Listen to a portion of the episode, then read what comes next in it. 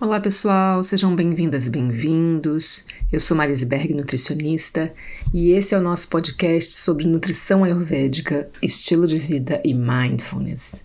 O nosso tema de hoje é um dos temas mais importantes dentro do Ayurveda para a saúde, que é o Agni, a potência digestiva. É o assunto central da nutrição ayurvédica e não só da nutrição, né, de todo esse sistema de saúde. Então a gente vai falar sobre a definição, o que, que é esse Agni, quais são os tipos de Agni em relação aos doshas, o que equilibra e o que desequilibra o Agni e qual é a ligação do Agni com a saúde. Então eu falei para vocês que a saúde é um somatório da nossa genética, que é a Prakriti, com os fatores ambientais, que é a nossa epigenética, que tem relação com a mente, com as emoções, com o estilo de vida, com a dieta e com o ambiente.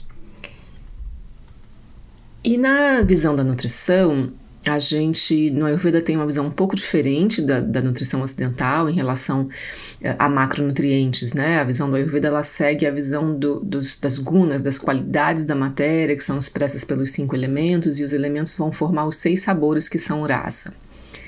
A gente também vai observar uh, os alimentos a partir do vira, que é a potência de aquecer ou de resfriar, que na nutrição convencional a gente tem aí o efeito termogênico, tem um paralelo. No Ayurveda a gente vai observar também pelo Vipaka, que é a etapa intestinal da digestão, que acontece depois da, do intestino. E tem o Prabhava, ou Karma, que são as ações específicas do alimento, que é a parte funcional, é o que faz o alimento ter um impacto na saúde. Mas uh, essas são características do alimento. Só que quando a gente uh, concilia o alimento com a pessoa, a gente vai ter que considerar o Agni dessa pessoa. O alimento pode ter todos esses potenciais positivos, mas se a pessoa não tiver uma boa potência digestiva, ela não consegue assimilar esse potencial e transformar ele em células e consciência. Então, esse fogo digestivo, essa fornalha, é essencial para o sucesso da nossa nutrição.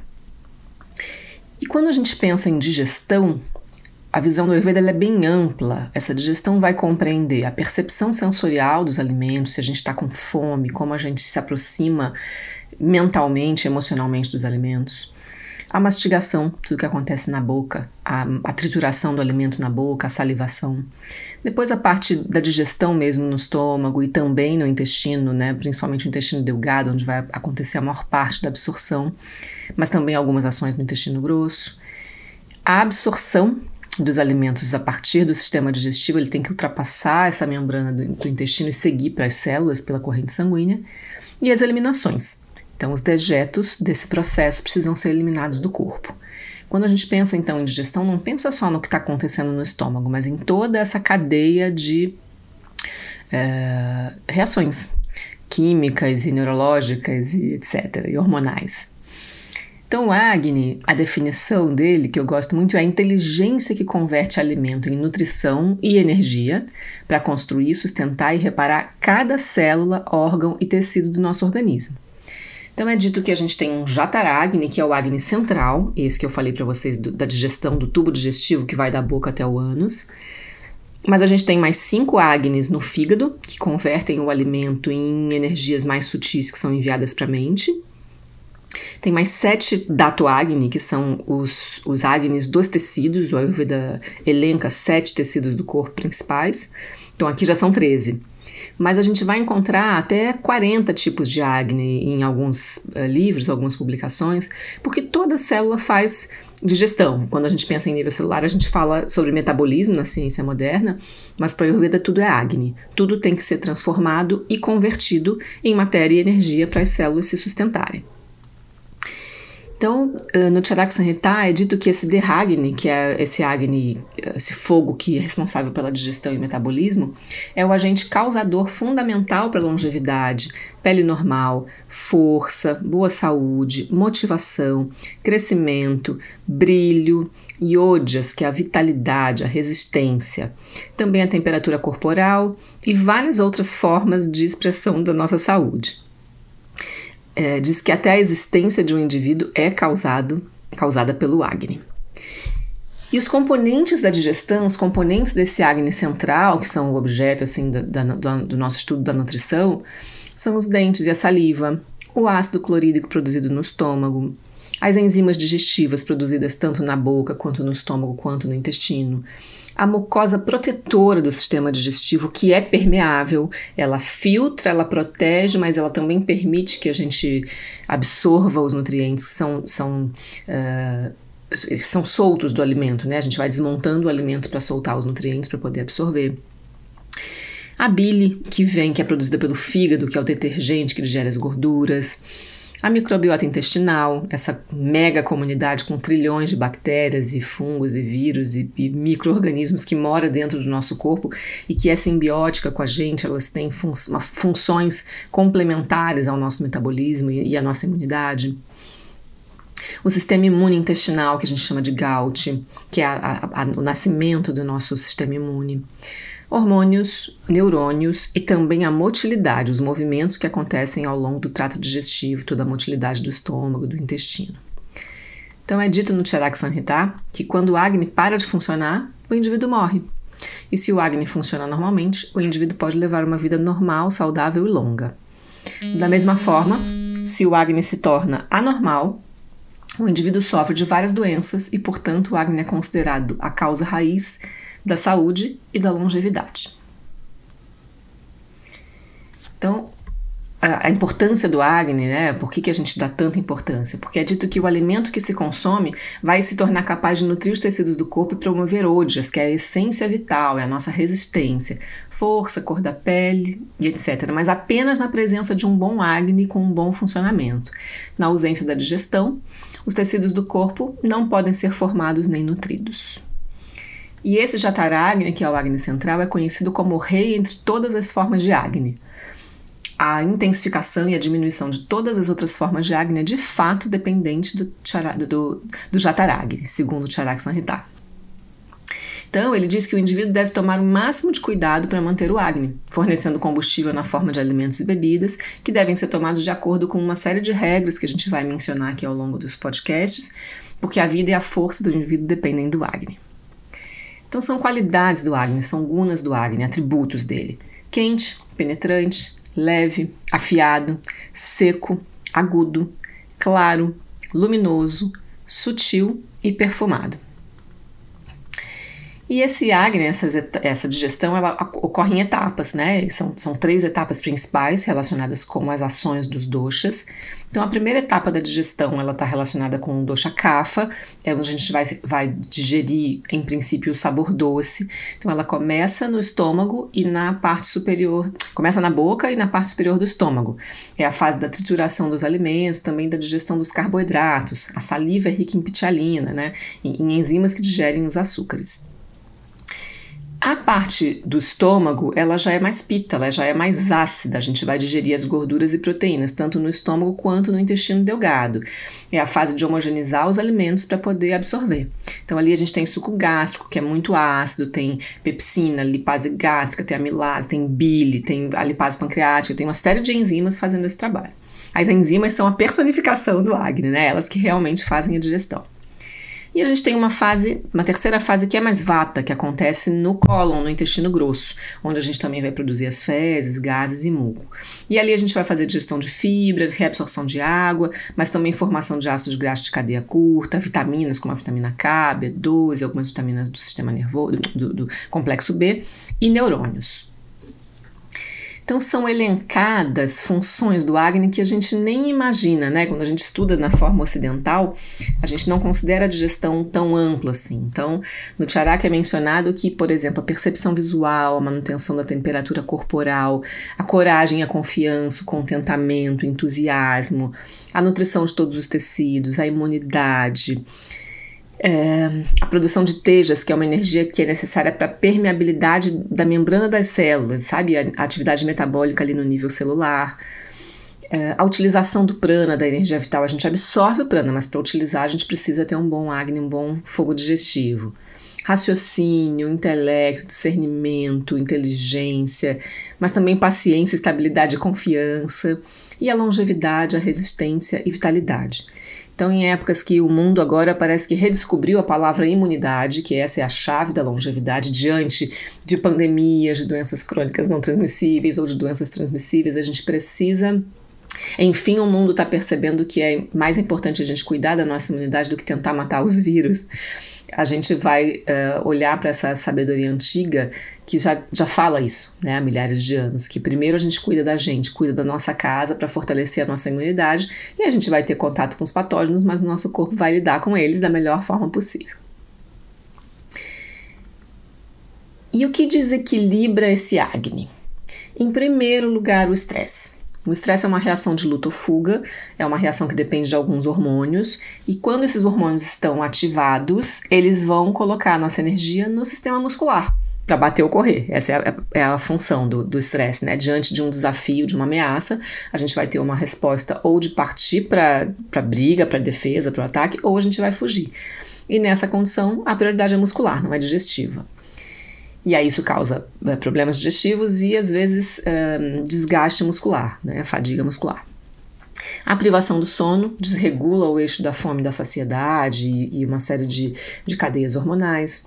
Obviamente, a dieta inadequada, muito pesada, excesso de alimentos, consumo de alimentos incompatíveis, excesso de alimentos crus ou gelados, excesso de açúcar e gordura, consumo de produtos alimentícios ultraprocessados, excesso de doces, ácidos salgados é, alimentos inflamatórios, alimentos contaminados. E o que, que equilibra esse acne? Comer com atenção plena e uma mente pacífica, sem pressa, mastigar bastante, comer o suficiente, nem em excesso, nem de menos, ter uma dieta predominantemente vegetariana, se possível, predominantemente orgânica, da estação, fazer as pazes com a fome, comer sem culpa, comer sem conflitos e aflições emocionais em relação à comida, usar amplamente as especiarias, comer em horários regulares, comer sentado e não andando pela casa ou em pé num, numa bancada qualquer ou na baia de trabalho na frente do computador, não ingerir excesso de líquidos durante as refeições, fazer a higiene correta dos alimentos e comer preparações caseiras. Michael Pollan vai, vai dar umas regrinhas da alimentação, um grande autor de nutrição, e ele diz: coma comida, não em excesso, principalmente vegetais. E a gente poderia complementar e principalmente preparações caseiras. É dito na literatura que a gente tem quatro tipos de acne, né? A gente pode, claro, cada pessoa tem as suas características digestivas, não tem uma pessoa igual a outra, mas mais ou menos a gente pode agrupar as pessoas em quatro tipos de acne. O Sama Agni, que é um Agni equilibrado, que eu vou dizer para vocês que é bem raro no consultório encontrar isso hoje em dia, que é a pessoa que tem uma digestão ótima. Tem fome na hora certa, come o suficiente, nem de mais nem de menos, digere bem, não tem sintomas. Então, essa pessoa tem uma boa secreção de ácidos, de enzimas, tem uma boa mucosa protetora e digere de forma eficiente sem nenhum sintoma. Nem cansaço, nem gases, nem azia, nem refluxo, nem empachamento, nada. Ela, ela realmente, a digestão não incomoda ela. A gente vai ter o Manda Agni, que é um Agni fraco, ele está alterado com a gravação da energia Kapha, de terra com água. Então a pessoa tem uma hipossecreção de enzimas, ela não, não secreta o suficiente. E a digestão e o metabolismo ficam muito lentos. Então ela, ela não tem fome, ela come e fica empachada, ela come e tem um cansaço ela, ela não tem fome para começar, mas às vezes também quando começa tem uma certa dificuldade de parar de comer e acaba comendo demais e acaba não conseguindo digerir bem. E isso dá uma, uma um cansaço mesmo metabólico e uma sensação de peso. O terceiro tipo é o Tikshna Agni, que é um Agni alterado por energia Pitta, então é um Agni alto. Então a pessoa tem uma secreção elevada de ácidos e enzimas, então a digestão é acelerada, o metabolismo é acelerado, é intenso e ela tende a desequilibrar para queimação, azia, uh, dores no, no, sentido do calor no sistema digestivo, uh, diarreia, uh, hemorroida, inflamações no trato gastrointestinal. E também para irritação, para problemas de pele, urticárias. E o quarto tipo de Agni é o Vishama Agni, que ele é inconstante, alterado pela gravação da energia Vata. Então a pessoa tem uma secreção irregular de ácido e enzimas. É uma fome inconstante. Tem horas que a pessoa tem muita fome, tem horas que não tem fome nenhuma, pode esquecer de fazer uma refeição se estiver distraída com as demandas da vida, come pouquinho já fica satisfeito. E também uh, essa digestão ela é irregular. Então, num determinado horário a pessoa come bem, digere bem. Se comer a mesma coisa à noite, por exemplo, já não consegue digerir. Alguns alimentos fazem muito mal, a pessoa vai desenvolvendo, tanto no Mandagni quanto no Vishama, a pessoa pode desenvolvendo alergias alimentares, porque ela vai não digerindo e aí essa má digestão vai gerando toxinas, ela vai ficando com uma desbiose, isso vai inflamando o sistema e daqui a pouco ela está com uma alergia a um monte de alimentos.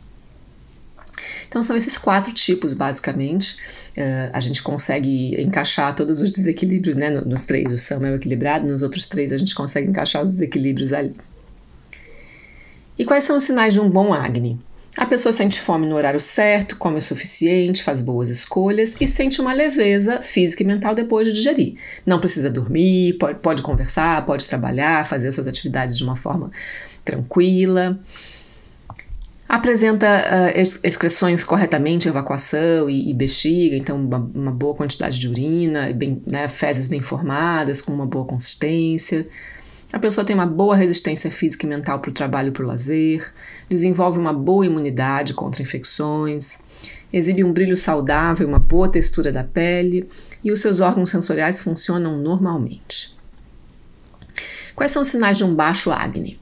Inapetência, que é falta de apetite, gases, arrotos, a digestão lenta, constipação ou uma evacuação incompleta, falta de transpiração, uma pele mais opaca, letargia, mente cansada, alterações dos sentidos, dificuldade para acordar, tendência à depressão, infecções recorrentes, por exemplo, candidíase de repetição, é comum nas mulheres, uma debilidade geral e alergia e intolerâncias alimentares, além de edema.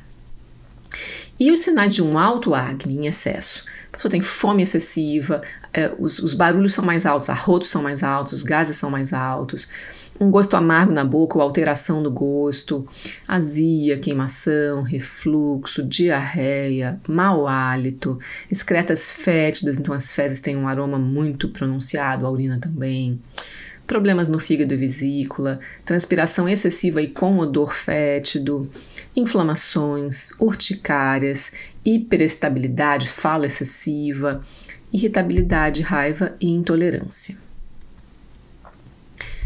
Então, tem, tem duas regrinhas assim para a gente identificar o acne, é, que, que são: a primeira, diferenciar a fome da verdadeira vontade de comer.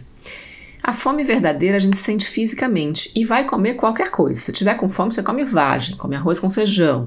O que tiver na frente serve. Ela não é, ela não se manifesta assim num horário específico. Ah, eu morro de fome às 5 da tarde, fome de pão de queijo.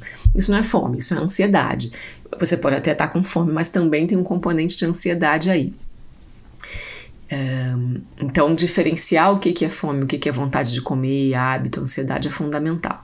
E observar o tempo da digestão quanto tempo você leva para fazer a sua digestão após uma refeição. Né? O normal, que a gente espera, é que a cada em uma refeição com uma quantidade moderada, e uma refeição leve, predominantemente vegetariana, com alimentos caseiros, é normal a cada 3, 4 horas a pessoa sentir uma fominha.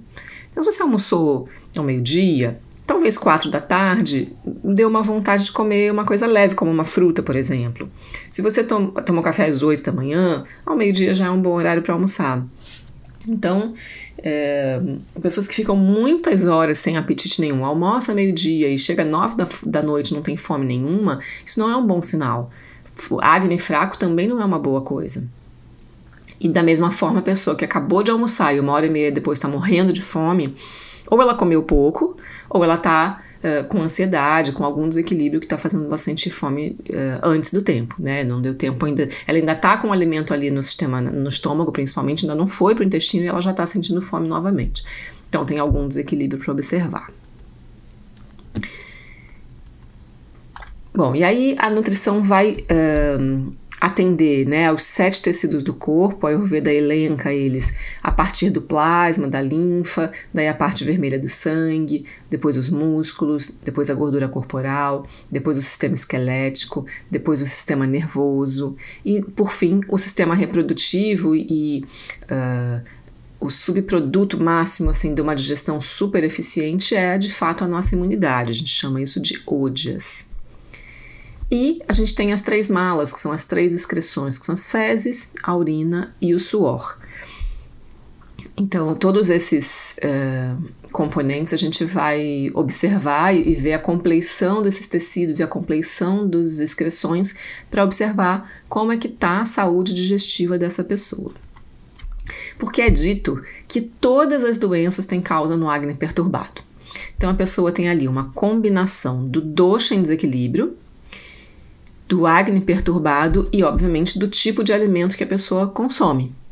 Então, mas sempre a gente vai ter o envolvimento, claro, do doce da pessoa e do acne perturbado. Então, uh, o acne e os alimentos são considerados a causa de todas as doenças e a cura também. Né? A gente pode adoecer pela alimentação, mas a gente pode se curar. E um componente importantíssimo do acne é a nossa microbiota intestinal. Esse conjunto de trilhões de bactérias e seres, micro-organismos que moram dentro do nosso, de todo o nosso corpo, mas em grande quantidade dentro do sistema digestivo, e a gente tem 10 vezes mais genes de bactérias no sistema digestivo do que de ser humano. Então, para a visão do Ayurveda, nós somos um condomínio bacteriano habitado por uma certa humanidade. E a Ayurveda sempre falou da importância, né? não, não falava sobre micro-organismos, mas da importância do Agni e dessa saúde do sistema digestivo como sustentadora de todos os outros sistemas. E o que a gente vai vendo hoje com a ciência, a partir das descobertas do projeto Genoma, que conseguiu mapear os genes não só dos seres humanos, mas também do, desses seres que nos habitam, o projeto Genoma foi descobrindo que essas bactérias têm função complementar dentro do nosso corpo. Os seres humanos têm muito menos genes do que era esperado, porque a gente usa, pega emprestados os genes dessas bactérias para uh, eh, complementar as funções que a gente. Uh, seria muito complexo para a gente executar. Né? Para a gente fazer uma mudança genética demora muito, mas para uma bactéria passar por uma mudança genética é muito rápido. Então, para situações em que a gente precisa de uma adaptabilidade rápida, a gente usa esse, esse sistema acessório que vem emprestado da microbiota que mora dentro da gente. Então, a partir dessas descobertas do projeto Genoma, começaram a ser publicados artigos científicos mostrando que a microbiota intestinal tem um impacto no metabolismo, todo esse metabolismo microbiano ali, mas no nosso metabolismo como um todo no metabolismo energético mesmo, se a gente vai engordar mais ou menos, mas na saúde do fígado, na saúde dos músculos, do tecido adiposo, do sistema nervoso, do sistema cardiovascular. Tem muitos artigos mostrando essa relação da microbiota com a, a, homeostase energética. Então, se há um desequilíbrio na microbiota intestinal, o metabolismo fica empobrecido e a pessoa fica com uma tendência para obesidade. Não só obesidade, mas obesidade, gordura no fígado, uma lentidão da tireoide, porque a gente, com, com, quando esse quadro chega numa disbiose, que é um desequilíbrio dessa comunidade, a gente não converte o T4 em T3, fica com uma lentidão na tireoide.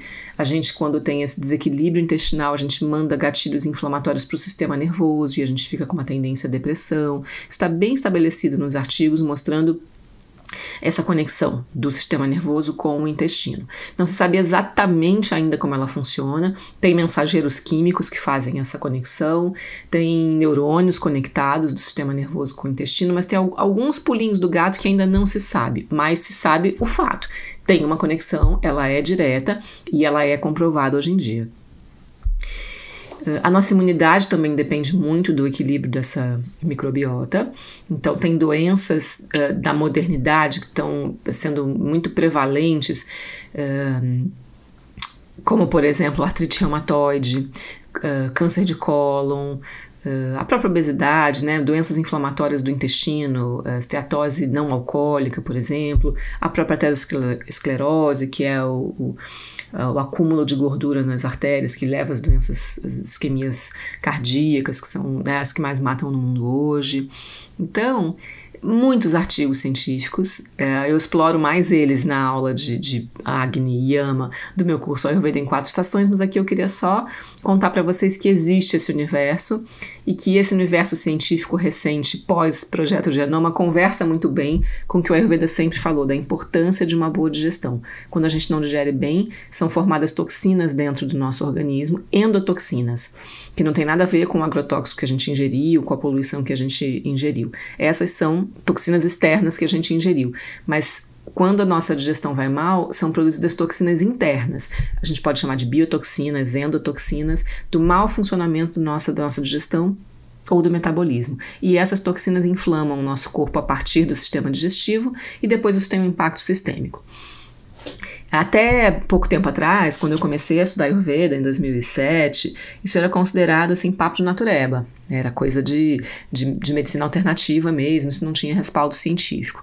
De lá para cá, a ciência só vem confirmando é, essa, essa máxima preconizada pelos sábios da Ayurveda de que o sistema digestivo é a base de toda a nossa saúde.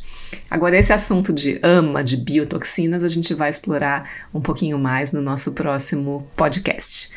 Por hoje, a gente falou sobre a definição de Agni, quais são os tipos de Agni em relação aos doshas, o que equilibra e o que desequilibra a nossa potência digestiva e qual é a ligação dela com a saúde. Espero que vocês tenham gostado, que essas informações tenham sido úteis para você. Obrigada por terem vindo, tenham uma ótima semana e até o próximo episódio.